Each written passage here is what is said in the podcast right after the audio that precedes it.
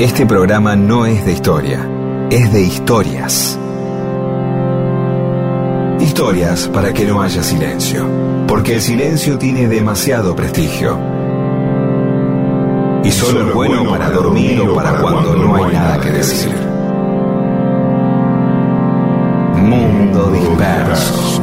Historias de la vida y todo lo demás.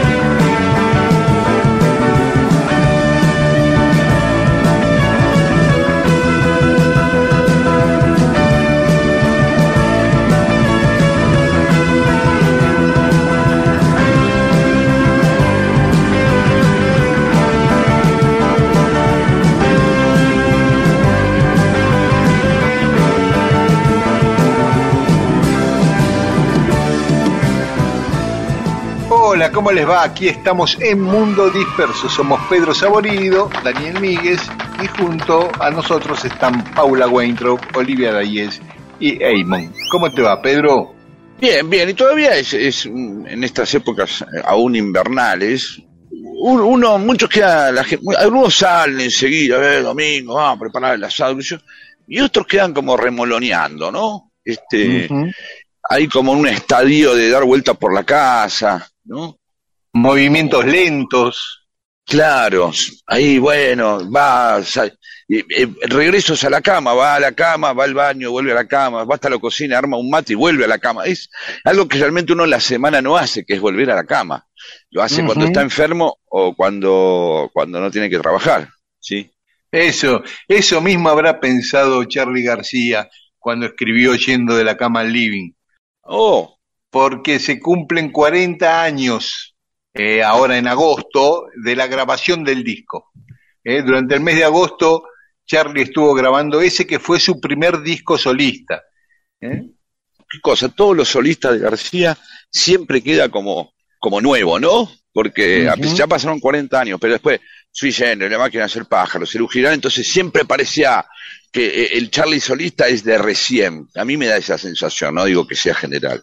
Pero bueno, Claro. ya ahí me acabo de enterar que ya pasaron 40 años, ¿no? Claro, vos pensás, Charlie, como dijiste recién, tenía 30 años y ya había hecho Cerú La Máquina de Hacer Pájaros y, su generis, ¿eh, ¿no? Y solo tenía 30 años, parecía que ya no le quedaba más nada por hacer.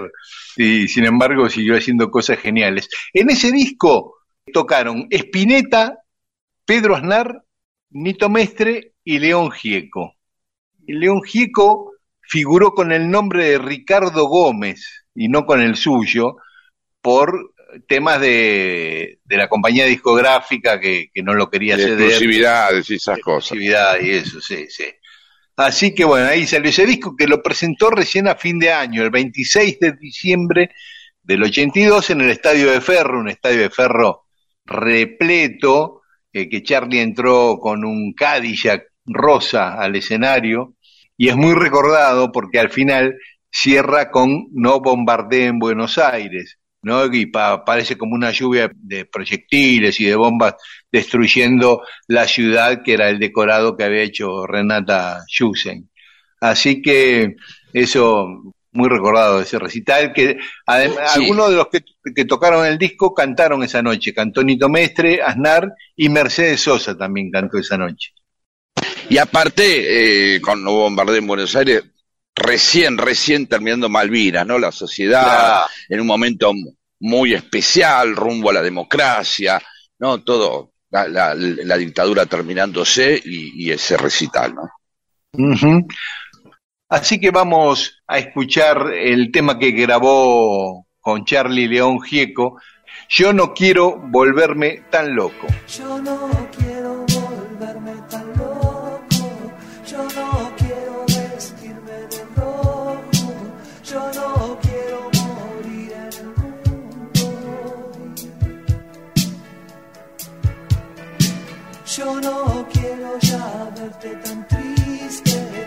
Yo no quiero saber lo que hiciste.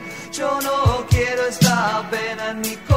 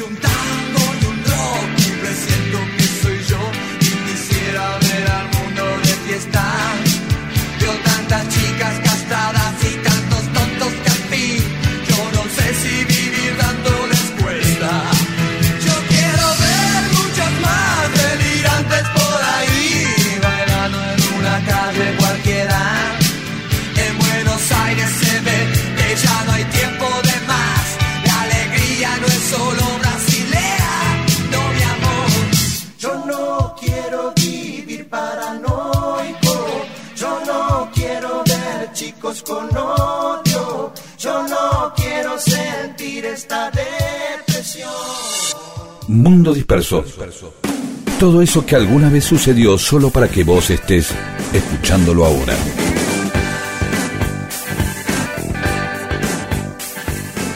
Y hoy en Mundo Disperso vamos a hablar de un sueco que estuvo en el Congreso de Tucumán. Lo habíamos mencionado al pasar cuando hablamos de, del 9 de Sí, julio. y la gente seguramente lo anotó y está esperando eso. Seguramente hay muchísima gente que dijo, ah, y ¿Cuándo viene lo del sueco? Sueco, pasa todas las semanas y no, y no, y no, y no. Y, y es como el barrilete de Franklin que viene próximamente. Ah, cierto, lo estamos Ah, esperando. Sí, levantando vuelo. Me está están esperando en. Berizo. Sí, me están esperando en Berizo, Félix. Sí, vamos. Bueno, no, este tipo no pasaba desapercibido ahí en la casa histórica de Tucumán. No era muy alto, rubio, pelo amarillo, medio cachetes rosado, piel muy blanca, medio en contraste. Lo que se con- espera de un sueco, básicamente. Sí, sí, el prototipo. Es más, siempre, claro, después cuando aparecen, viste cuando aparecen suecos morochos o alemanes morochos de ojos negros, es como que no, Sí, no, es sí, como son sí. de segunda selección. Uno está esperando algo como un Claro. básico así que lo represente. Claro, en Rumenigue. Y bueno, este hombre se llamaba Jan Graner, eh, o Jan Graner. Había venido... Y vino acá un poco como, no por la suya, sino que con el visto bueno del rey de Suecia, que era, como contábamos el otro día. Jan Bernardot. Ahora, este, el sueco todo el tiempo tenía que andar explicando, porque esta pregunta que nos hacemos nosotros, segura, seguramente en Tucumán se la hacían todos. ¿Qué haces acá? Claro. Eh, Su versión oficial, y que era cierta además, era para conseguir negocios de explotación minera en la cordillera. ah, está bien, muy Este, específico. Pero parece ser, por unas cartas que se descubrieron después, que también había un segundo plan atrás de esto. Pero también es muy interesante cómo describe toda la situación el sueco, porque escribió mucho sobre eso, y cómo describe a nuestros personajes históricos. Es como un segundo capítulo. ¿A qué vino él? Y además, de paso, cómo describe a nuestros próceres. Sí, como Eh, la imagen argentina en el exterior, digamos, por decirlo de alguna manera. Bien, vamos Claro, a ver, ¿a qué vino el sueco? vino a, a, como decía, a, a- a proponer un negocio de explotación de las minas tanto en Cuyo como en Chile. Pero después, cuando ya está volviendo al año siguiente a Suecia, en 1817, le escribe cartas al rey y de ahí se deduce que también tenía otra misión, sopesar cómo estaba el clima político acá, a ver si Bernadotte podía mojar y poner un rey puesto por él acá en, en América, ¿no? Ah, o sea, en medio del... eh, La idea era, che, está todo en, en llamas, esto, hay unas revoluciones que van y vienen, y de pronto jamás hubiera imaginado que los suecos, bueno, era un francés que, que lo había puesto a Napoleón, ¿no? Pero que los suecos podían mojar, uno pensaba todo el tiempo ahí en ingleses, por ahí los franceses, ¿no? Los portugueses dando vuelta por acá, pero lo de los suecos, no lo imaginaba esto. O sea que el tipo ¿Viste? tenía una misión a ver si mojaba algo desde Suecia. Claro, y él escribe que la indolencia de los habitantes de estas provincias del sur se origina menos en su falta de inteligencia, o sea, nos reconoce como inteligentes, que en su Sí. antiguo gobierno y su funesto monopolio, unido al despotismo de sus sacerdotes, ¿eh? que tienen Ah, supersticiones casi increíbles en Europa. dice. Este, Ah, o sea que el tipo los veía como más, más brutos, como dice, son brutos porque vienen de España, ¿no? Que el sistema en el que están con España y encima son demasiado católicos, demasiado creyentes, y ¿no? Está bien, está claro. Es medio poético, dice, porque salieron de la infancia, pero están en la adolescencia. Y bueno, Ah, y entonces lleva todo el relato a decir, mira, acá hay gente que quiere una república, que son pocos. La mayoría quiere una monarquía. Hay algunos, como Belgrano, que quieren una monarquía incaica. Y por eso los aborígenes están exultantes. Pero también hay otros que ven que una monarquía europea sería lo más conveniente. Y ahí es donde eh, dice, bueno, ahí podemos mojar nosotros si nos congraciamos con eso, con, con ese grupo, ¿no? o sea, le veo una punta al tipo. Le había una punta, sí, sí, sí, sí. No son tan modernos, no son tan modernos, así que los podemos cooptar. No son tan Sí. modernos como para ser independientes incluso de nosotros. Sí, Decía eso. el sueco, decía el sueco que tenía de rey a un tipo al que me lo metió Napoleón, este, porque se había eh, trincado a una mina y después no se casó y entonces eh, tenía que quedar bien con la mina y entonces era el marido, nada, un quito, o sea, todo, el tipo de decir, ¿a qué lo, claro, es para decirle al sueco, mirá que tu rey está ahí por un tema ahí de, de- Sí. de sexo mal, mal resuelto, eh, este, ¿sí? Claro. Y dice que este proyecto es muy parecido al de la monarquía inglesa, como si se lo hubieran dictado los ingleses, lo que decías vos el otro día, ¿te acordás? Sí, siempre. Que venía con el know-how. Sí, y cada vez que aparece algo, aparecen los ingleses y, ¿no? El manual común, Sí. como si fuera un tutorial de YouTube, ¿no? Que los ingleses, cada vez que dicen, che, ¿cómo me organizo como país? Bueno, acá te lo Claro. pueden, Downing Street o Downing Street, te lo pueden explicar. Bien, sí. Eh, Así que bueno, va allá, le cuenta todo esto, primero le manda una carta y después se, reúne con el rey. Al año siguiente le dice, bueno, volvete para, para allá, le dice el rey, y fíjate a ver hasta dónde podemos avanzar. Y seguí con el negocio de las minas.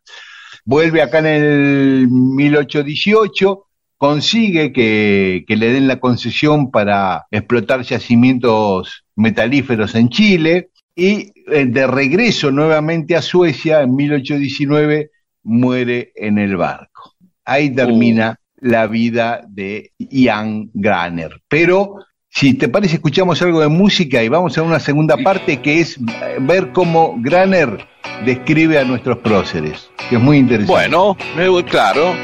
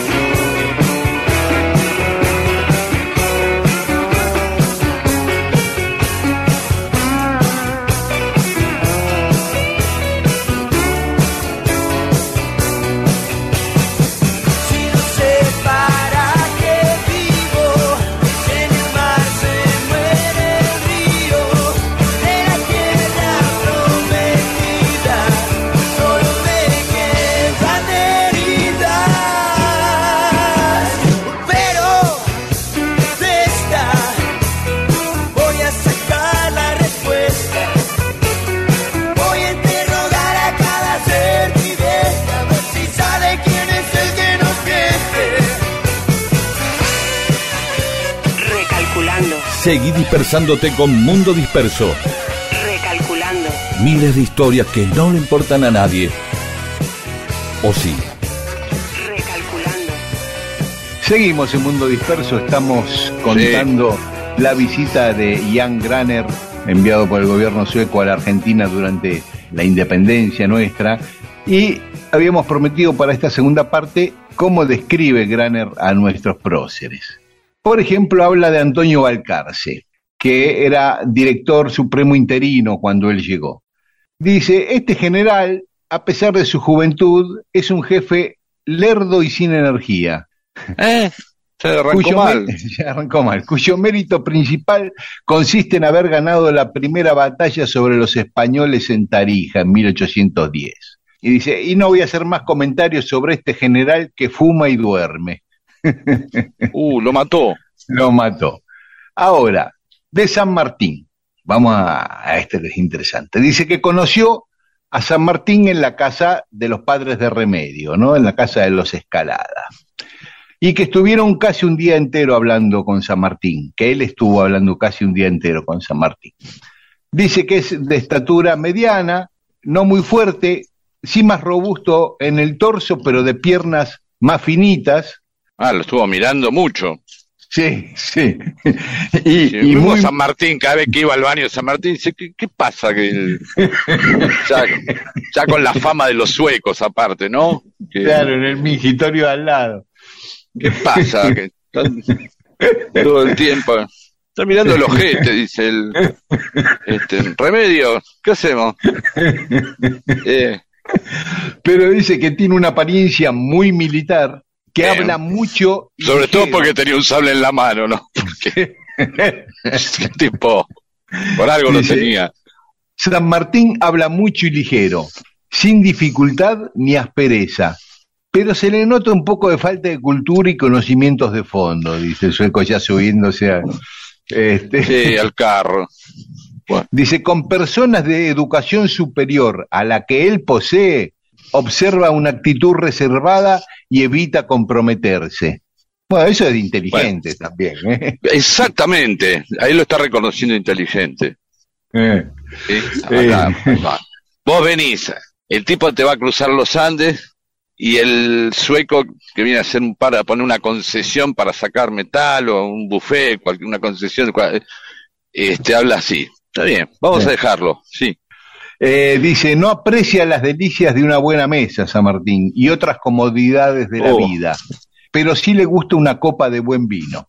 Eh, son perfiles, pero no, no aparece lo político. No, Son como, No. son como descripciones de personalidad. Bueno, ellos sabrán, ¿no? sí, esto es como una parte, ¿no? Como una parte. Sí. No, eh, porque todas las conversaciones políticas que tuvo con nuestros próceres, le escribe al rey que se lo va a decir personalmente porque es riesgoso Ah. escribirlo. Así que no quedó testimonio escrito sobre esos diálogos, quedó solamente escrito estas descripciones de personalidad nada más o de costumbres. Dice que San Martín trabaja mucho, pero sin sistema ni orden. Uf, Dice cosas que son absolutamente necesarias en esta situación recientemente creada. Y después, al hablar de Rondó, vuelve a referirse a San Martín muy elogiosamente y a Belgrano también, para criticar a Rondó. Dice que lo conoció a Rondó en su cuartel del norte, no en Salta estaba Rondó, antes que lo reemplace Belgrano al frente del ejército del norte. Dice es un oficial de esos que de continuo solicitan grados militares o adelantos de sueldo. Y, marca el poco patriotismo de estos oficiales que se creían con derecho a recompensas por lo que no era sino el cumplimiento de su deber. Lo va haciendo percha a Rondó. Dice que Rondó está eh, instalado su tienda, eh, su campamento, instalada de una manera verdaderamente oriental con todas las comodidades, rodeado de una multitud de mujeres de todo color. Dice que Rondó le convidó dulces y se disculpó por no poder ofrecerle los placeres que pueden encontrarse en un cuartel general en Europa. Y Graner dice que él, chocado por la ostentación con que trataba de exhibir su lujo amanerado Rondó, le respondí que por el contrario me sentía sorprendido ante todo lo que tenía delante de mí. ¿no? Como diciendo, el otro le dice, bueno, disculpe que no le puedo dar los lujos a Europa. Y dice, no, esto es más que lo que... Bueno, Obviamente.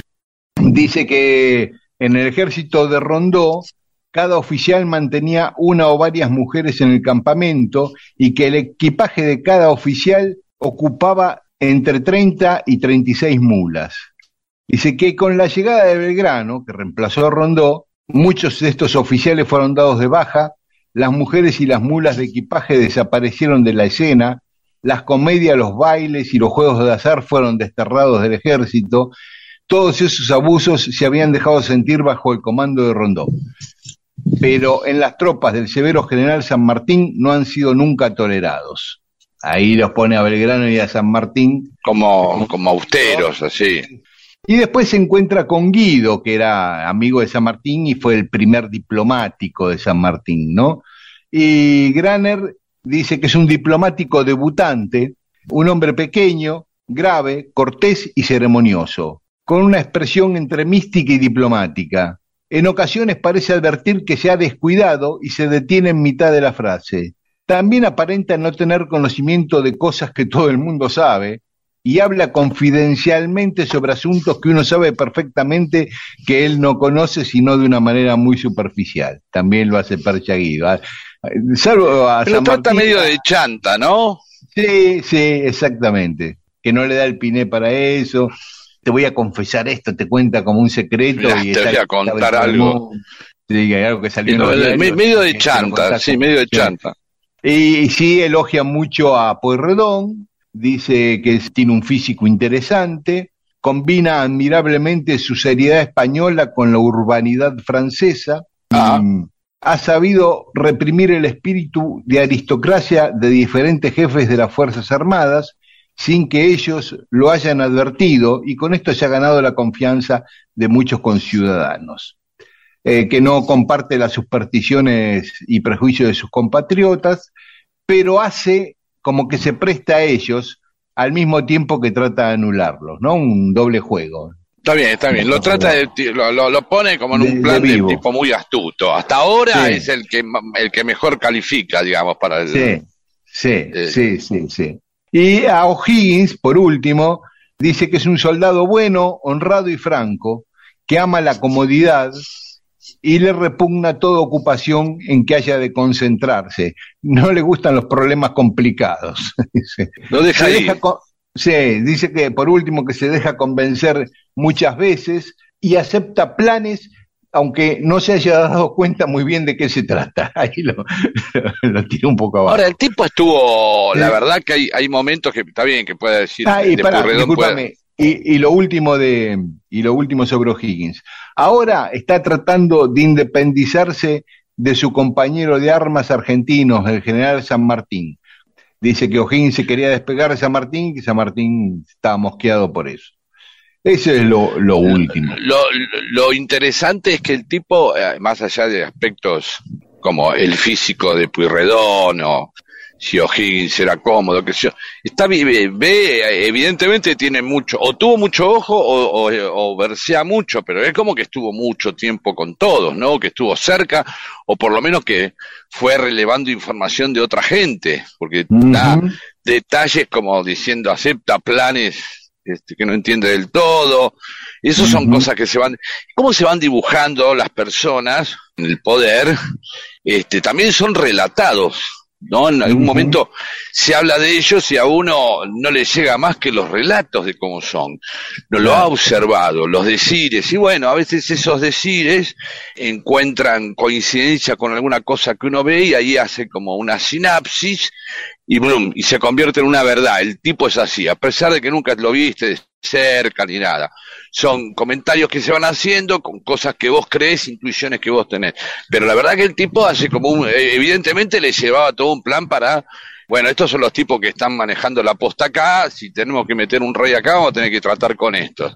O'Higgins este, agarra cualquier plan, San Martín no es ningún boludo, Puyredón es el más vivillo, Ido chanta, este, a Rondó lo arreglamos con lujos, precisamente en donde ellos ven las debilidades es por donde van a tener que entrar, ¿sí? Claro, tal cual, tal cual. Me parece que el sentido de estos informes iba en, ese, en esa dirección que decís vos.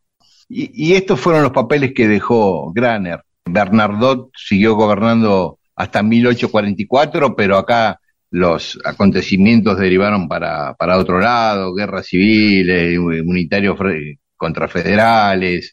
Me parece que le quedó muy lejos a Suecia.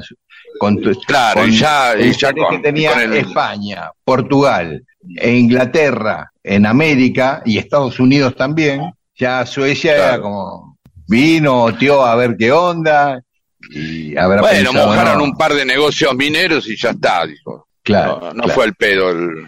el No, no, no, no, por lo menos cubrió los gastos del- de los viajes. ¿no? Claro. Aparte, que anda a chequear que Guido era así. Porque por ahí el tipo nunca vino. Ah, también. Escribió las cartas desde Gotemburgo, Escribió ahí la a carta- pocos kilómetros. Claro, estaba, o en Ibiza estaba, qué sé yo. Llegó a España y digo, me quedo acá. Y ahí fueron, y como en España le iban contando, bueno, cerró con uno, un negocio de unas cosas chilenas, qué sé yo, y después bueno, ¿cómo es San Martín? Más o menos. Si estaban todo el tiempo este, allá los, en nuestros próceres también, siendo inglés. Es más, por ahí Ah, habló sí. con ingleses. Claro. No, tenía, tenía un amigo por ahí en la mesa de entrada de, de- Sí. de- en Inglaterra. ¿Y cómo es. San Martín? Eh, tiene pierna finita, qué sé yo. y él tomaba Contaba nota, todo. claro. Sí, buenísimo.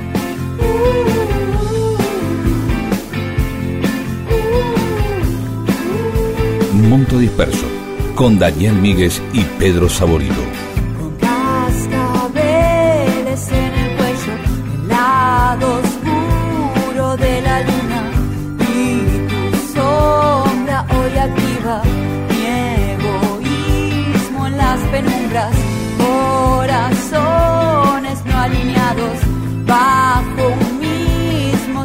Mismo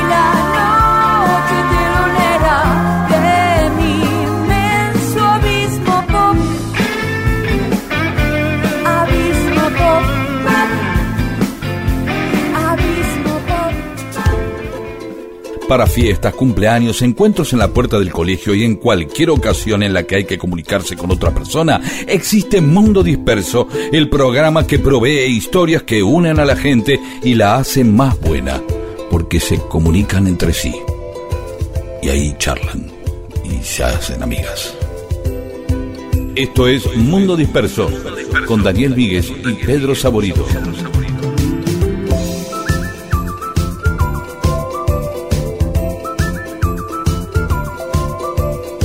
Y en Mundo Disperso tenemos mensajes de los oyentes. Bien, Miriam Gaido dice, urgente el libro impreso con las historias del mundo disperso. Bueno, vamos a ver si hablamos con alguna editorial. Este, de esas que, amigas. Cata Canalla, voy a disentir algo mejor que el tute es el- la escoba de 15. Bien, cada uno tiene su juego según el goce que le provoca, ¿no? Es así. Es Eh, la escoba. Sí, obvio. Flor Didi, la canción del inicio del programa dice me prende, jeje, dice, o jaja. que después te explico, la canción de este Tantor, ¿sí? Claro. Jorge Alcalde, con respecto a Juan Moreira, la primera información que recibí es eh, hacer de Juan Moreira, eh, se enteró de Juan Moreira, siempre decimos, che, las cosas que te enterás, es lo que estamos hablando Mm. todo el tiempo, eso. Por un sketch que hacía Jorge Porcel, con el gordo, que parece que queda como la escena donde Chirino lo ataca por atrás, bueno, lo ponen como otra cosa, un doble sentido, ¿no? Una picaresca. Cecilia Batilana, escuché que unos programas atrás iban a hablar, sí, de los palacios de Buenos Aires. Prometemos, como siempre, pero ya lo vamos a hacer, ya lo vamos a hacer. Y también vamos a hablar de los palacios. Dice que fue al Palacio Paz y le encantó. Mm. Germán de Villa Echenagucía, parece que tuvo un asado y gracias a Mundo Disperso pudo contar historias. Fue el alma del asado. Y ahora quiere anotar historias. Tiene un asado en Ranelagh y tiene miedo que se agarren a patadas por temas de política. Entonces, bueno, fíjate hoy. Y si no, re- revisá en los, los podcasts, en Spotify, en Radio Nacional. Te vas metiendo y ahí vas eligiendo, ah, estos temas. Te escuchás tres o cuatro mundos dispersos, algo te llevas. Sí, alguna Sí, historia de. San Martín, como siempre te gusta recordar a vos, Pedro, o Exactamente. alguna, eh, la de Casus Clay comiendo un asado en Lanús, te puedes contar. Sí, pero ahí ya hay peronismo, tenés que irte Ah, atrás. sí, sí, claro. San Eh, Martín, algo de claro. Napoleón, algo de Napoleón, neutro. A, a mí me parece que San Martín agarra bien porque como todos sabemos de San Martín y de pronto aparecen estos datos que los hermanos, las novias de San Martín, el amigo con guita de San Martín que lo zafó y todo eso.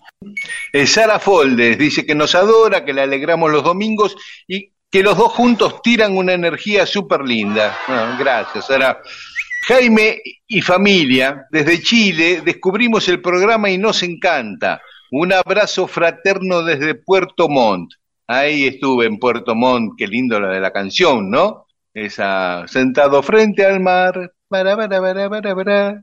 Mil besos yo te di. No puede ser. ¿No? No, veo que no te emociona, ¿no? No, no, no, no, no, no me gusta. Y el estribillo, Puerto Puerto, Montt. Bueno, Sí, tampoco ahí, me gusta el estribillo. Bueno, en Puerto Montt no hay me un gusta, monumento. Bueno, está bien que no te guste, está muy bien. Sí, Te gusta hacer eje, pero no te gusta Puerto Montt, está bien. Bueno, No, en, no a mí vas me a gustaba, comparar. ¿y qué? Eh, escúchame, ahí en Puerto Montt hay un monumento a los enamorados besándose por la canción, justamente Ah. un homenaje a la canción. Hermoso Puerto. Montt, así que un beso a Jaime y su muy familia. lindo. Juan Manuel Muy lindo Gutiérrez, sí, nos quería preguntar el origen del autógrafo, ¿por cuándo se empezó a pedir? ¿Por qué la firma? Semana que ¿Qué viene, semana que viene hablamos de eso. Bueno, semana que viene. dice que él, eh, su grado de cholulez está entre medio y bajo, pero le pedí un autógrafo a Saborido en una charla que dio en Luján y estoy chocho de contento. Dice, Qué sepan que, me- bueno. que Saborido me firmó la viola. ¿Vos firmaste una guitarra, Pedro, de verdad? Sí, me, me dio un poco de vergüenza, pero bueno. Dice, Se ve junto que le faltaba Spinetta. algo ahí. Y mirá, pero los otros que le firmaron la guitarra fue Spinetta, Papo, Edelmiro Molinari y Peteco. Así que. Claro. Pero yo, yo firmé con un marcador de tinta no indeleble. Mirá, está bien. Se puede borrar, el día de mañana aparece eh, Soule o alguien y bueno, ya borra la mía y listo. Como una especie Y- de, de comodín al revés. y nos invita, como siempre, a, a comer un asado y a jugar al fútbol en Carlos Ken. Asado Bueno, puede ser, fútbol gracias. difícil, pero gracias. Gabriel, desde Salvador de Bahía, dice, siguiendo con la saga Cholula, de famosos que andan por acá, porque él nos había contado a Jimmy Page y a Janis Joplin ahí en Bahía, dice, también eh, tiene una casa y pasa temporadas acá, Danny Glover, el actor ¡Eh, el de arma mortal! No puede ser. Sí. Eso mismo, él dice eso, de arma mortal, el color púrpura, depredador, y dice que además es un activista político que viaja por el mundo eh, luchando a favor de la diversidad y contra la desigualdad social. Así que bueno, bien, bien por Gabriel y bien por Danny Glover. Betty Vázquez, el 14 de agosto fue también el día de Quilmes, polémico, si tenemos en cuenta el padecimiento del pueblo Quilme. También hay una imprecisión en la elección de esa fecha, según leyó en el muro de una historiadora de la ciudad. Y Marisa Hutchinson dice que el 14 de agosto de 1812 se dio por extinguida la reducción de los indios Quilmes y se ordenó la traza para la fundación de lo que hoy es Quilmes, donde se hallaba la misma, ¿no? Que de ahí tomó el nombre. Hacemos un alto acá, paramos Pedro y después seguimos con más mensajes de los oyentes. Sí, dale, buenísimo. Mundo Disperso, un montón de historias para que nunca te falte algo para contar e incluso puedas iniciar una relación que puede incluir sexo o no. Mundo Disperso.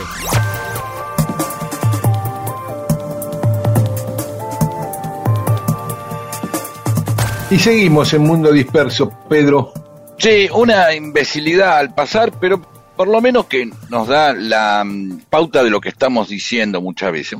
Usamos términos que no sabemos qué quieren decir, se nos pegan y son, digamos, parte del confort que nos puede dar este, una frase para eh, intervenir en una situación, por ejemplo, cuando esta es media rara porque eh, eh, tiene como algo eh, fatal, categórico, que es cuando eh, hay algo que terminantemente hay que que no tiene salida, que no tiene solución, que dice, no hay tu tía, es como casi una amenaza. Bueno, tenés que hacer esto y lo tenés que hacer, no hay tu tía.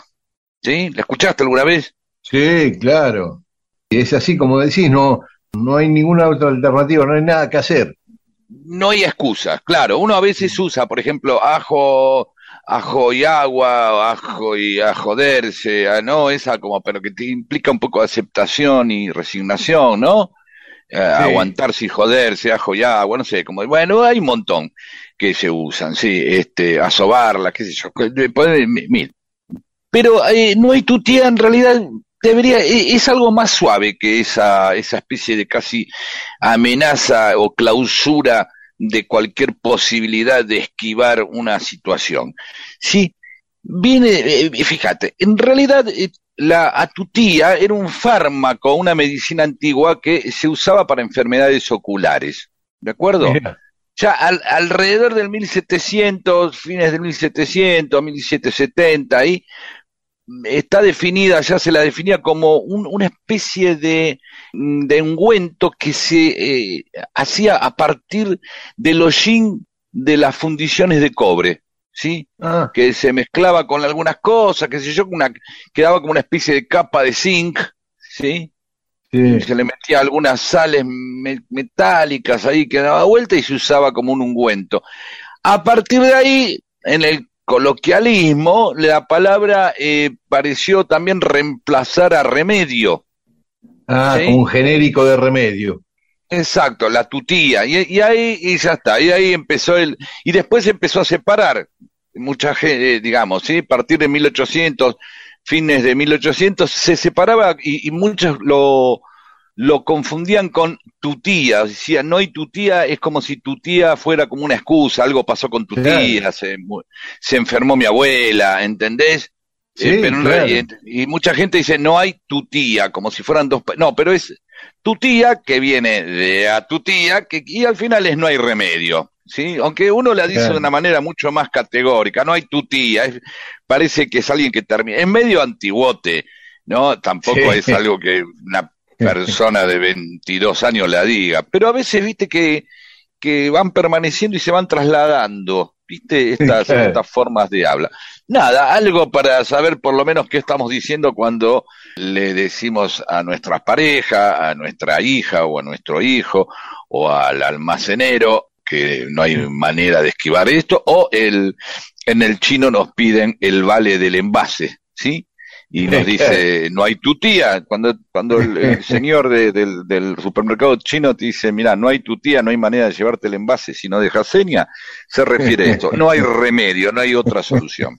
¿Cómo sería traducido al inglés, no? Eh, there is no your... Ah, de verdad, el no hay tu tía en inglés, eh, y porque tu tía, no sé, parece que no tiene traducción, porque como viene una cosa media latina, puede ser que seas tu tía. Es nothing doing, algo así, nothing doing. Es como que eso quiere decir que ya está, fue así, no hay manera.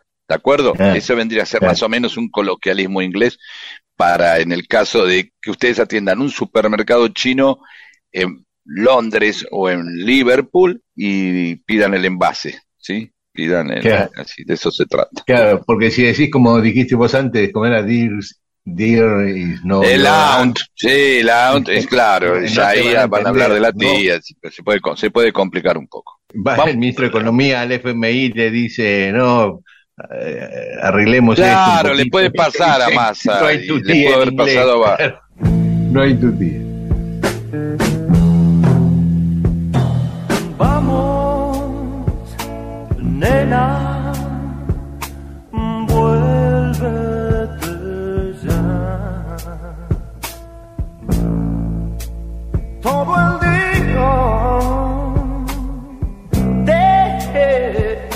escucho regresar.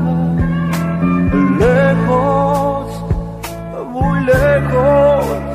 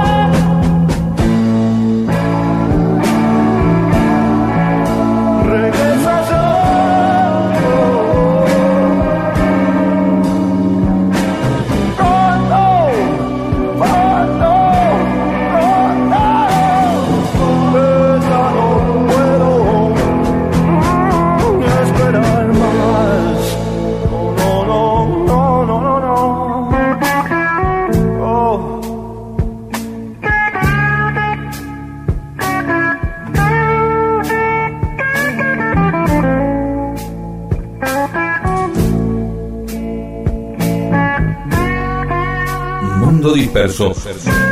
Todo lo que sucedió en la historia solo para que vos te entretengas un domingo a la mañana.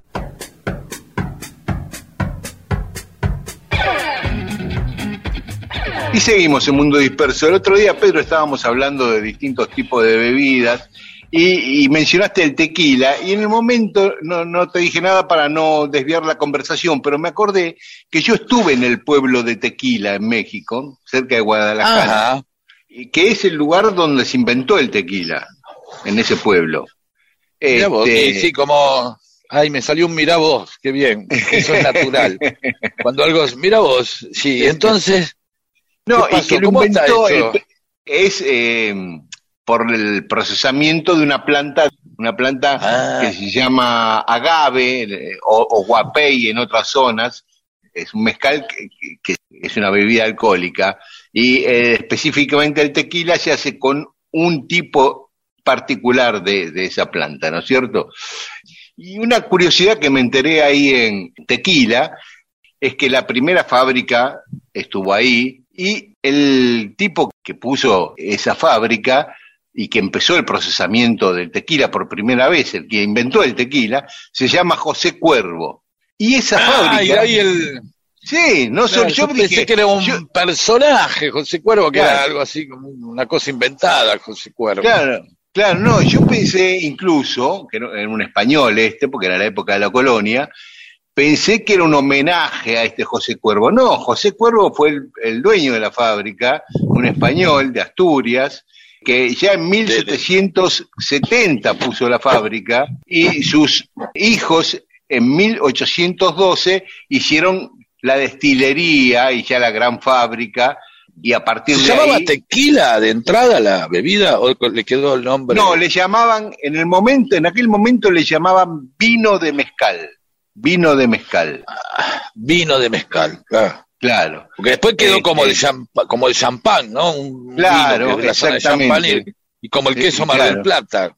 No sé si el queso Mar del Plata tiene registro de origen, ¿no? Ese, este, Bueno, el pero champán tiene sí, nombre de- bueno, podés está bien, llamarle pero- a, a un espumante champán en la Argentina, viste que en un- cada país le Ah. llaman de una manera distinta al champán. Y en el tequila pasa exactamente lo mismo. ¿Y la ginebra será de ginebra? Ah, ahí me que mataste. Ahí me mataste. Bueno, te queda para la próxima. Sí, sí. Igual que Así el queso Mar bueno, del Plata. Sí. Esta fábrica se considera la más antigua fábrica y destilería de bebidas alcohólicas eh, en Latinoamérica. Desde 1812 funciona ininterrumpidamente.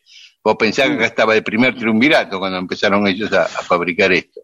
Y hoy sigue siendo José Cuervo la marca que más vende tequila, es la número uno en México, aún hoy. ¿eh? Porque son, ya son 140 empresas que fabrican tequila en México con 1.500 marcas de tequila, ¿no? Yo fui a un negocio que parecía un shopping de tequila, ¿entendés? Paredes y paredes llenas de botellas distintas. Y Bueno, bueno, será como el sí, whisky. Como el vino, como el whisky, claro. Claro, que empieza a tener esas variantes, distintos Este. sabores, que es lo que es raro, ¿no? Se supone que todos estarían vendiendo lo mismo. Claro, ¿No? pero no, son Voy a comprar 1500 whisky. marcas y con sus varietales, como acá el Malbec, esto, lo otro, ¿viste? ¿Qué sé yo? Claro. Los años de anejamiento, como en el whisky, cambia mucho, cuanto más añejo, más caro, bueno, en fin. Pero eso, y el otro dato que me, me acuerdo que me contaron que fue a principios de los años 70, 1970, 1971, 72, es cuando explotó mundialmente el tequila, ¿no? Hasta ahí se Ah. exportaba un poco, pero se consumía básicamente en México y se exportaba poco. Pero a partir de los 70 se empezó a exportar a Estados Unidos, a Europa y ya en gran escala, ¿no? Y después a todo el mundo. Bueno, eso nada más. Me acordé porque el otro día hablamos del tequila. Adelante.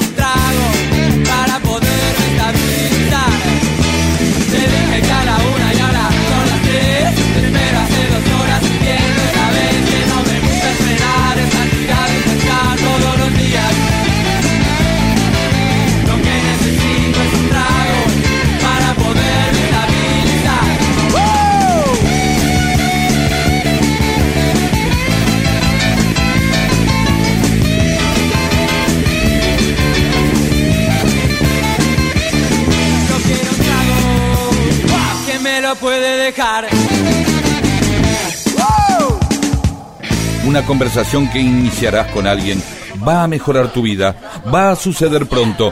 Es mejor que tengas temas para animarla. Mundo disperso, un atentado al incómodo silencio.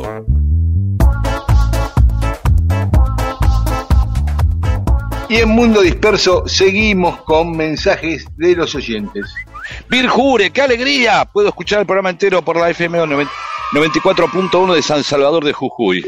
Gradonoso. Saludos desde Río Grande, Tierra del Fuego. En Ateneo Tres Banderas estuvo Pedro Saborido. Qué bien. Así que, de verdad, eh, estuvimos, la pasamos muy bien, gracias. Estuvimos ahí un con el montón de- intendente, de los- con Ah, Martín Pérez, con Santiago Barassi, bueno, un montón de gente ahí. y gracias. muy bueno, te mando un montón de elogios que no te los leo porque te da vergüenza. No, Eh, obviamente, sí. María Cristina Aguado Casal dice que estuvo acá en Río Grande muerto de calor el querido Pedro Saborido, ovacionado por No muerto de calor por estar en, en Río Grande, sino por el local, que éramos muchísimos. Sí, sí, Puso espeso en algún momento. Sí. ella misma dice eso, que éramos un montón. Y a mí me sacaron esta foto con él, y suba a nuestro Facebook una foto de ella con vos. Dice, cuando Pedro se logró salir a respirar. Ahí aprovechó y sacó la foto. Está muy bien. Así que hacía calor. Muchas gracias a todo Río Grande y a Ushuaia, que también estuve por allá. Estuvo muy lindo. Mm. Le mando un gran abrazo a Martín Mancieri, director de Nacional Río Grande, y a Luz Escarpati, aprovecho, directora de, que también estuve en su programa, de Nacional Ushuaia. ¿Sí? Muy bien. Hermosas las radios. Yo tra- voy tratando de cada lugar que viajo ir un rato a, a las radios nacionales de cada lugar, que son un montón, ¿eh? Claro. Están en todos Sí, sí, Estamos en todo el país. Fermut, les dejo estas fotos del anuario Mundo Deportivo de 1954. Y son unas publicidades de mallas para hombres autorizadas por la Prefectura Naval Argentina. O sea, antes la, el- la publicidad decía autorizada por la Prefectura. O sea, no es que si se la ponen no va a ir preso, le quieren decir, ¿entendés? Habíamos hablado de esa- eh, instructivos para estar en las playas, tanto en el comportamiento como en el vestuario, para estar en las playas de Mar del Plata. Entonces, eh, obviamente la prefectura encargada de vigilar contrabando, narcotráfico, eh, invasiones de países extranjeros y todo tipo de anomalías, eh, también vigilaba el decoro en Claro. las costas. Bueno, ¿Qué más? vayan a Facebook y miren ese aviso que está divino. Sí. Félix Requejo nos volvió a escuchar en Spotify para atrás, programas viejos, dice, porque a cierta edad es bueno repasar historias y sobre todo volver a escucharlo a Rodo. Claro, siempre es bueno escucharlo a Rodo en nuestros programas o en otras cosas, escuchen videos, reportajes, siempre es inteligentísimo lo que dice Rodo. Sí, señor. Pocas veces a través de un medio masivo de comunicación se puede generar tanta empatía como lo hacen ustedes. Bueno, gracias, Félix, gracias. Y María Florencia Carati nos envía la historia del inventor del metegol, que la vamos a contar, por supuesto, se la vamos a tomar y la vamos a contar. ¿eh? Carlos Ferrera dice, alguna vez leí en un reportaje del hermano de Leonardo Fabio, Suar Jurí, que tenía un importante rol en sus guiones, que después de filmar Juan Moreira, Leonardo no sabía qué filmar. Su hermano entonces le dijo, llevaste al cine al radioteatro más popular de los 30 y los 40. Hace otro radioteatro más popular todavía. Y ahí comenzaron a armar Nazareno Cruz y el Lobo. Qué lindo razonamiento Bien. el de Suar Jurí.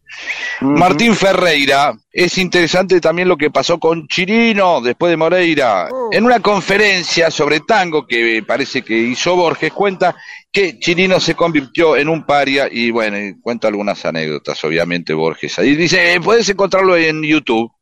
Parece que está en buenísimo. YouTube. Sabés que Chirino yo leí una vez que terminó trabajando de encargado de edificio en un edificio de la Avenida de Mayo. Mira vos. Este. Erika Peña recuerda que murió Rodolfo Bebán, justamente el actor que protagonizó a Juan Moreira en la Claro. de Fabio, ¿no? Omar Moreno Ricci dice que mi tío abuelo, Ernesto Castellano, que era hermano de Valerio Castellano, un actor de del Teatro Cervantes, conoció a Chirino en un boliche. Chirino vivía en Curda y era un amargado. Siempre le pedían que relatara lo mismo. Y él se enojaba, pero por una grapa lo relataba. Sobre el tema, sobre las picadas, que nos vamos a extender más algún día. Eh, En mi caso, la picada es con lo que tengo siempre a mano: queso, jamón, aceitunas, bondiola, trocitos de pan tostado y le agrego lo que quedó. O sea, lo que quedó otro lado, ¿no? También la picada es un gran receptor de sobras. Claro. Convengamos, ¿no? Pueden ser berenjenas escabechadas, pequeñas porciones buenas, milanesa de carne, pescado, primer tortilla, bocadillo, verdura. A ver, una, eh, nos cuenta la picada. Una picada está bien, una picada uno lo hace con lo que quiera. ¿Querés poner queso? Pones queso. ¿Querés poner pescado? ¿Querés poner salmón ahumado? ¿Querés poner eh, pequeños, eh, eh, querés poner añolotis? De a uno, por ejemplo, cualquier cosa puede poner, precisamente una picada, es abierta, diversa, inclusiva, puede ser sorprendente e impredecible, anchoas, cornalitos, maní, cualquier cosa entra, querés poner nueces, también va. No tiene, no hay fórmula para la picada porque es un procedimiento la picada, no es un menú. Pickle, decía el amigo Bereford, ¿sí? Marcelo Cautere dice que la picada es para tomar con vermú, con esperidina y para hablar de política y de fútbol. Sí, es eso. Uno por ahí quiere hablar de otra cosa, ¿querés hablar de Marta Argerich? No. Eh, o sea, hablar de Marta Argerich o hablar de Bruno Gelber con un pedazo de sopresata, ah, no sé si da, si rinde. Chino, no me come esto cosas. Bueno, escuchamos un poco de música y después va a haber más mensajes de los oyentes. Este es que lo escucha. Veo las cosas como son. Vamos de fuego en fuego, hipnotizándonos. Y a cada paso sientes otro déjà vu. Oh no.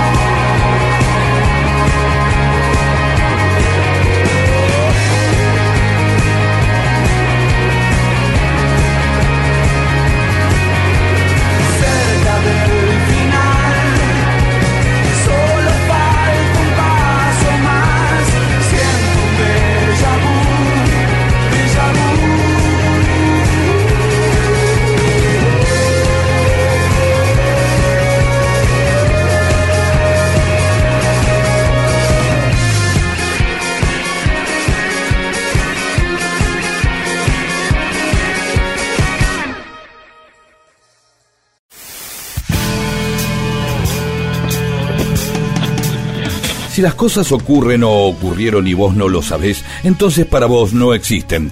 Dale existencia a la historia escuchándola. Mundo disperso, eso que existe cuando vos lo escuchás.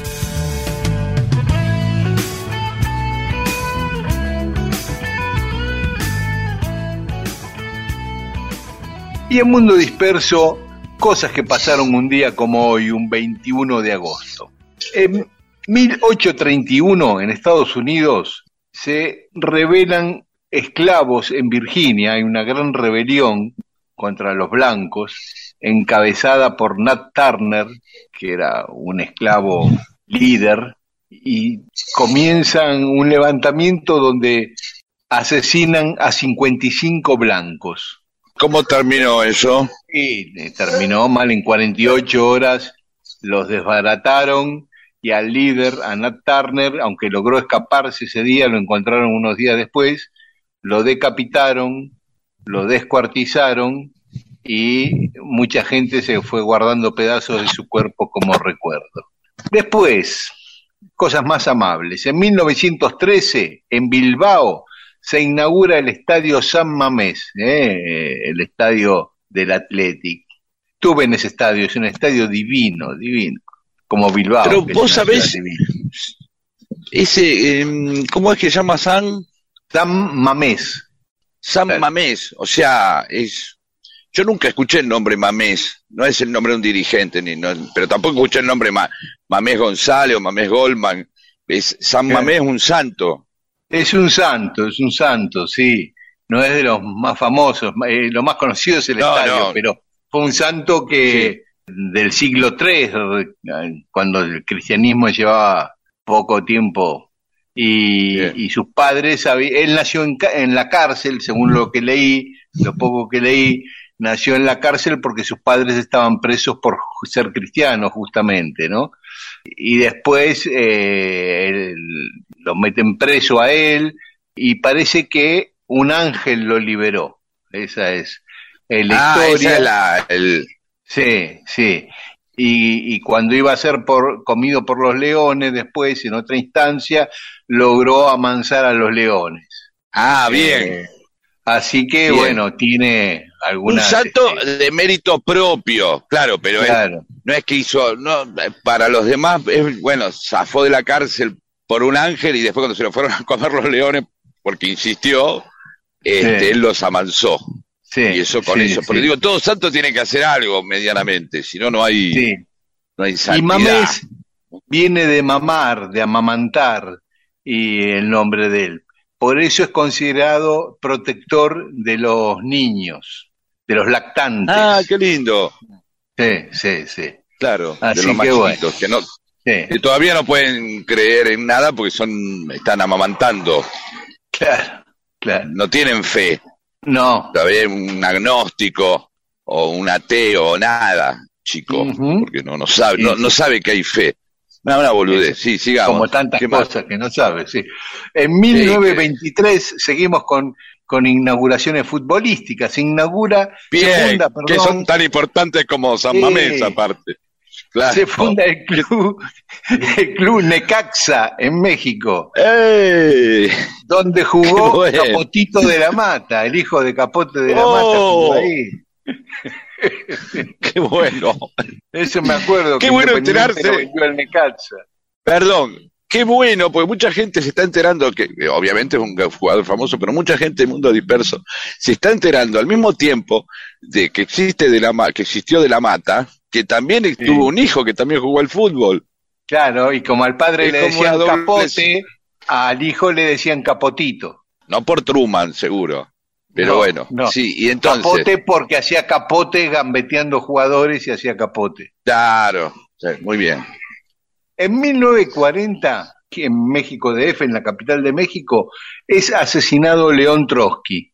Uh. Lo, sí, lo asesinó Ramón ¿Qué, qué Mercader. momento, qué, qué emoción este momento en donde muchos eh, mexicanos están conmovidos porque es la fecha aniversario de su club y otros trotskistas también, pero por haber que mataron a, a su líder, ¿no? Este, Sí. que lo mató, lo, lo mató, que fue una interna comunista, vamos a decirlo. No, no es que lo mató el capitalismo, una interna de la izquierda que se Sí, resolvían, sí. a veces se resolvían de esa manera, no iba, no es que eh, hoy podría pasar algo hoy que Patricio Echegaray va y le mete un hachazo a, a- a del caño Pitrola, caño, sí. o a Pitrola, claro. Igual por las dudas se acuerda y dice, no lleguemos a esto, compañeros, no lo del PO, lo del MAS, cuando, Claro. cuando hay alguna interna con Altamira, por la duda dice, bueno, convengamos, sigamos tranquilos, eh, Sí. hagamos votaciones, eh, este, adscribamos a la democracia burguesa. Claro. Claro. De- de- ¿Y cómo fue la historia? Porque, No. contemos, porque fue el famoso hachazo, ¿no? Eh, como el Sí. piojo en el ojo. Sí, sí, Sí. es como, como un arpón de esos que clavan los alpinistas en la Ah. nieve, en el hielo, ¿viste? Para Ah, como, como ese, el piquete ese. Es el, ese piquete, es como un pico más chico y más Sí. finito, ¿no? Pero, este, Qué buen detalle que tuvieron de no dársela con una hoz o con un martillo, ¿no? Como para que hubiera sido un detalle poético. Claro. Darle claro. fa con un, una hoz y después ¡pum! remata con un martillo el tipo. Claro. Como, Pero re- y los deja ahí al lado. Que, que- que era del PC el asesino. Sí, fueron comunistas, claro. Sí, pero un día ya vamos a hablar más en extenso sobre la vida de Trotsky y los detalles de su asesinato. Sí. Bien, ¿y qué otras cosas pasaron un 21 de agosto? Y en Muchas más, 1940, después. no, pero un, un par más. En 1945, en el laboratorio eh, de Los Álamos en Nueva México, un físico norteamericano, Harry Dylan, Sí. sufrió un accidente nuclear mientras hacía un experimento. Tenía 24 años nada más el tipo. Eh, estaba preparando una bomba atómica y tenía que hacer algunas Y cosas bueno. y se le cayó un ladrillo de carburo de tungsteno dentro del núcleo de, plutonio. Uh, Y- a correr. Largó una radiación, empezó a salir una cosa azul brillante y bueno, murió envenenado por esa radiación. Ah, ¿eh? Así que, sí, eso, viste, sí, es lo malo de manipular ladrillos de carburo de tungsteno, ¿no? claro, sí. sobre todo, sobre todo si, si, eh, si estás con una bomba. Ah, ¿Cómo se te cae aparte? Y Era, sí, pues, justo lo llamaron por teléfono, dejá que anoto algo, dijo. O estaba justo almorzando. Ah, Hay que, hay que, hay que parar cuando uno está laburando para almorzar. No se puede comer un- una hamburguesa muy cargada y al mismo tiempo tener un ladrillo de tungsteno, eso. ahí. Claro. Y más si estás ah, al lado de un núcleo de plutonio, ¿no? Este, Claro. Sí. Buena, linda banda, núcleo de Plutón. Sí. En 1946 volvemos a la Argentina, o por primera vez venimos a la Argentina en estas Venimos a efemérides. Argentina. Sí, en La Rioja se funda el Club Andino, el Andino de La Rioja. Oh, Ahí jugó Ginóbili al básquet, si no mal no recuerdo. Mira vos. Sí. Y en 1986, otra radiación, pero de la naturaleza. En Camerún, 1986, murieron 1.800 personas Uh, por un gas que salió de, de adentro de un lago. Hubo como una e- emisión gigante de monóxido de carbono desde abajo del agua, que emergió al aire. ah, por algún fenómeno geológico que rompió el- la base del lago o algo y salió todo ese gas, liquidó a 1.800 personas envenenadas. uh. Tremendo eso. Y un día como hoy nacían, en 1847, Francisco Piria, del- de, de quien hablamos algunas veces, el fundador de Piriápolis y que quiso armar en Punta Lara una Piriápolis argentina. Emilio Salgari también nació un día como hoy en 1862. Perdón, pero ¿podemos hablar de Piria la próxima, en, en un par de, después del barrilete de Franklin, ¿podemos hablar de Piria? Sí, podemos retomarlo. Una linda hablamos, historia, pero- ¿eh? Sí, ya la contamos, pero podemos volver a, a contarlo Sí, o ¿por qué agarrar no? otro ángulo de la vida de Por eso, Sí, sí. sí. Sí, igual no todo el mundo anota todo lo que decimos, no No, ni claro. graba. No está Claro. pendiente, aparte hace como dos, tres años que hablamos de Piria. Por eso dije, es interesante. Sí. ¿Qué Totalmente. También nacía Florencio Molina Campos, ese gran pintor y dibujante argentino que Disney lo quiso contratar, ¿no? O lo contrató, no me acuerdo bien. O lo contrató.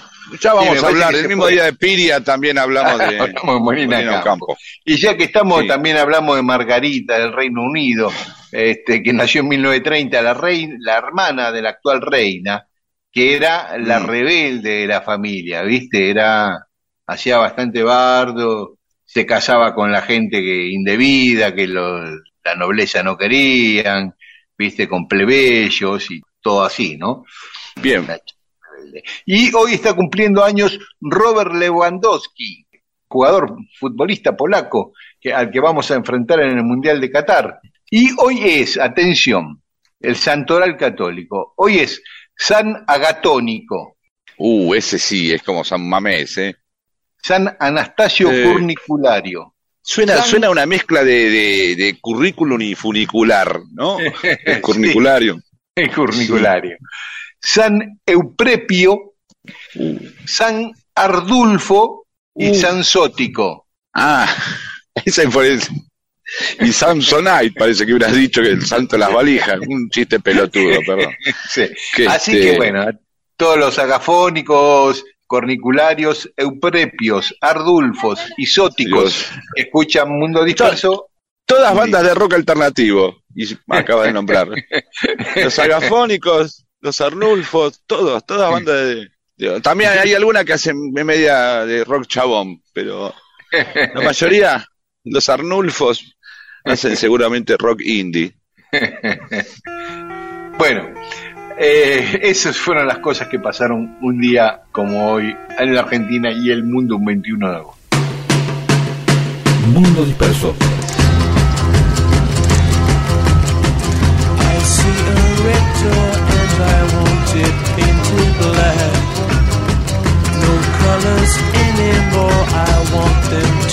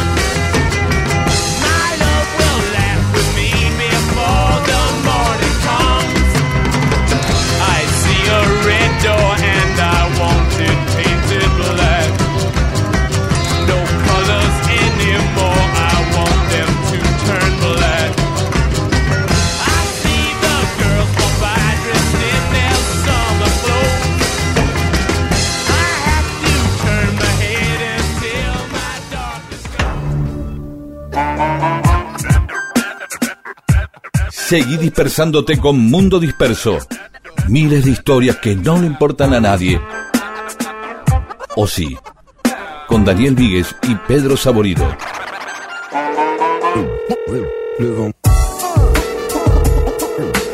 Y en Mundo Disperso tenemos más mensajes de los oyentes. Adelante. Rafael Bolivian Boy Aguilera dice, ¿la picada lo es si no comemos carne?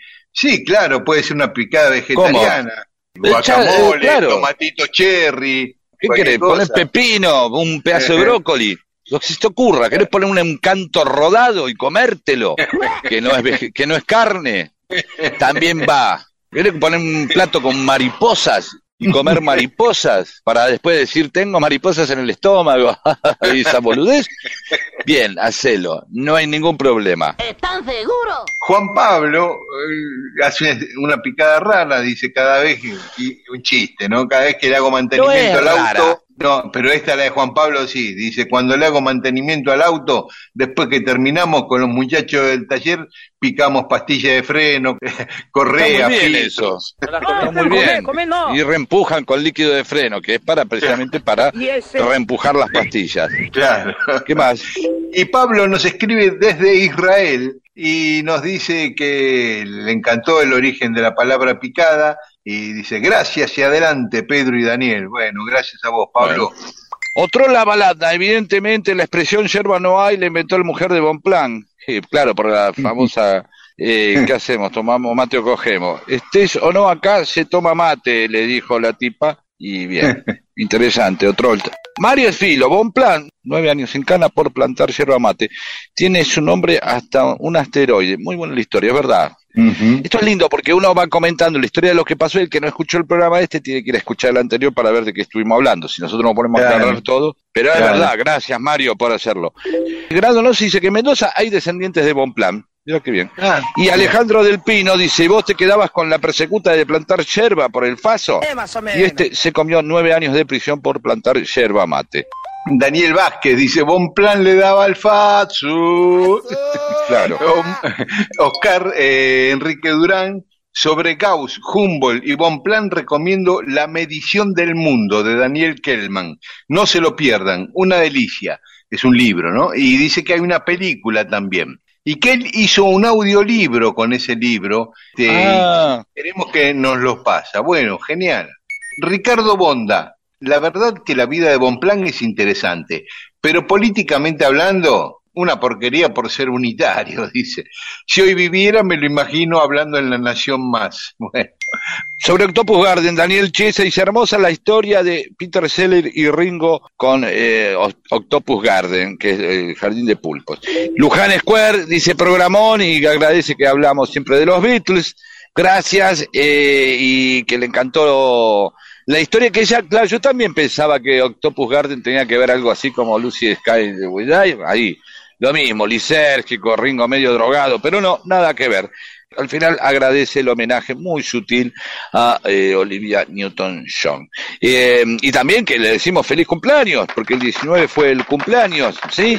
Y se le Muy mandan eh, un saludo grande, Luján. un beso grande. Luján. Feliz cumpleaños, sí. Fermut, respecto a la historia de que el Jardín de los Pulpos se había inspirado en una historia de que los pulpos adornaban sus cuevas artísticamente, Fermut dice que hay un ave que cree que se llama pájaro del paraíso que hace nidos decorados para conquistar a su pareja con ramas Ah. dispuestas artísticamente, piedras y frutos de colores. ¿eh? Mira vos. muy bien, también. para atraerla, como el pavo real levanta el para seducir, este, agarra Claro. y dice, mirá lo que te preparé. Como que arma un bulo lindo, ¿no? Sí. Sobre Turing, Juan Sebastián Medina, una bestialidad actual, dice la prisión de Julian Assange. Sí, y dice que es un excelente programa y suponemos que es del litoral el amigo porque dice chamigos.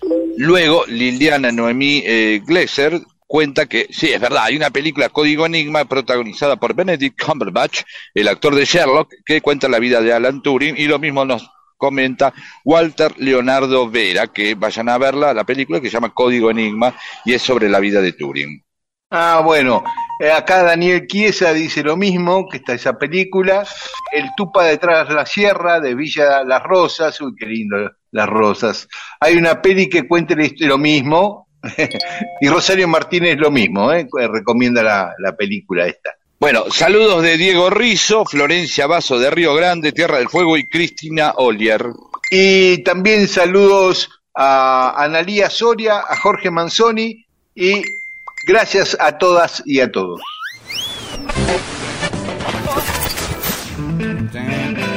Mundo Disperso, con Daniel Víguez y Pedro Saborido. Todo lo que sucedió en la historia solo para que vos te entretengas un domingo a la mañana.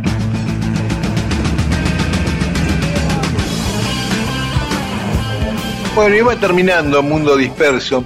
Me quedé pensando, Pedro, la otra vez, hace un tiempo, vos decías que habías conocido a Don Quijote y Sancho Panza por Titanes en el Ring, cuando eras chico, antes que por el propio No libro. sé de si los conocí ahí, no, por el Oh, propio bueno, libro por- seguro que no lo leí, Claro. pero seguro que, que me llegó más por Titán en el Ring que por la escuela, digamos. Y, y eso, pero ¿sabés que Eso era lo que quería Caradagian, ¿eh? Que Claro. decía que muchas veces le pon- ponía personajes Ulises el griego, David el pastor, Tufi Mehmet, qué sé yo, más allá de esa cosa de Armenio, quién era bueno y quién era malo. Después Tenenbaum estaba también, que era Eh. israelí.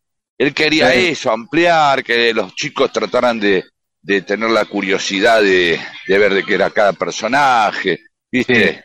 El indio Comanche. Claro. Y así, claro, uno a veces digo, uy, me llegó, como muchas veces digo, mucha gente le habrá llegado Borges más por la imitación que hacía Zapag que por eh, Borges, es más, por ahí, seguramente eh, la ge- eh, Borges es, es más conocido que, que leído, seguro, como Piazzolla o Spinetta, ¿no? Claro. O el- los cuadernos Laprida y Rivadavia. Cuando empezaste el- la primaria, tenían los cuadernos Laprida o Rivadavia sin saber todavía bien quién era Laprida y Rivadavia. Mirá, Rivadavia podría saber un poco, a la Prida casi no se lo estudia. No. O sea, No, muy sí. poquito, que yo no recuerdo, siempre es de, es de los, o sea, un poco de los próceres de reparto por ahí, ¿no? Sí, Me refiero sí. a, a- Entonces le quedó la Prida, que por ahí el tipo le puso la Prida porque se llamaba la Prida él, por el, o porque viene del, del pueblo La Prida. Estaba el dibujito, la cara de la Prida. Ah, estaba la- entonces era un admirador de La Prida, como otro le habrá Sí. puesto Fernet Castelli y cualquiera le pudo haber puesto así. Claro. No nos olvidemos también que hay un momento como decimos siempre, no solamente ocurre con las calles, en que un- un- el nombre de un prócer o de un tipo termina siendo una calle, sino que también termina siendo un club de fútbol. Claro. Eh, En Sarandí, en Sarandí estaba el, el majestuoso Sarmiento. Yo iba a ver a Cerú Girán al majestuoso Sarmiento, que Claro. ya el nombre de un club, que ya le puso Sí. majestuoso. Pero mire, y yo, no, yo no veía al pelado ahí, ni a, ni a un tipo ahí. Veía para mí era un club, Sarmiento. Después estará Sarmiento de Junín, San Martín. Claro. Este, no, pero ah, pensando en marcas, también pensé que yo conocía a Washington primero por la pomada, antes de saber quién era Washington y eh, antes de ver un dólar, ¿no? Ah, sí, o antes de ver un uruguayo incluso. Claro, claro. No, no. Washington, el pulpa. se Echeverri. Washington. Claro. Eh, Sí, sí. y, y Mendicrim, ¿sabes qué es Mendicrim? No, Y, y es Mendizábal, el apellido del dueño se llama Mendizábal y la crema, Mendicrim, ¿entendés? También Ah. es una cosa rara. ¿Viste? sí, sí. Ah, y yo te, una cosa más que me acabo de acordar, conocí Ah, el casino de Mar del Plata a través de Isidoro Cañones. yo tampoco fui a, Mau Mau ni a, No, ni a la, Ah, y la más. heladería. Claro, y a la heladería Saverio también la conocí por Isidoro Cañón, que iba a tomar helado lo de Saverio, como que era, que era amigo de Saverio. ¿sí? Claro, claro. Y, y mucha gente que toma Manaos la toma sin saber que es la capital de, del Amazonas, ¿no? Por supuesto, es una gaseosa. No ¿Se se, llama Manaos así? porque se llama eh, Jorge Ah. Manaos, no, no, no, no. No, no, me imagino puso- que será por la ciudad, por el Amazonas, por un clima así exuberante, Sí, sí, vos decís por si es refrescante y, y que trae Eh. un aire tropical ¿no? Eh, y, y- o el tipo vivió ahí. No, no, no, nada que ver. No, no, Ah. es más, el dueño, el dueño de Manaos, sí. sí, se llama Manaos, tiene que ver con lo que dijiste vos, pero eh, deriva de otra cosa. Y el dueño de Manaos está arrepentido de haberle puesto Manaos por una calentura. Mira, Le hubiera gustado Bueno. que se llame Pampa o algo así, ahora que, que es tan poderoso y tan fuerte y ha tenido tanto éxito. Semana que viene, eh, historia de por qué en Manaos se llama Manaos, no Manaos, eh, la ciudad, sí, sino la bebida. dale. Y nosotros nos encontramos el domingo que viene aquí en Radio Nacional a M870 a las 12 del mediodía y esta medianoche nos pueden escuchar en Nacional Rock FM 93.7. Chao, hasta el domingo.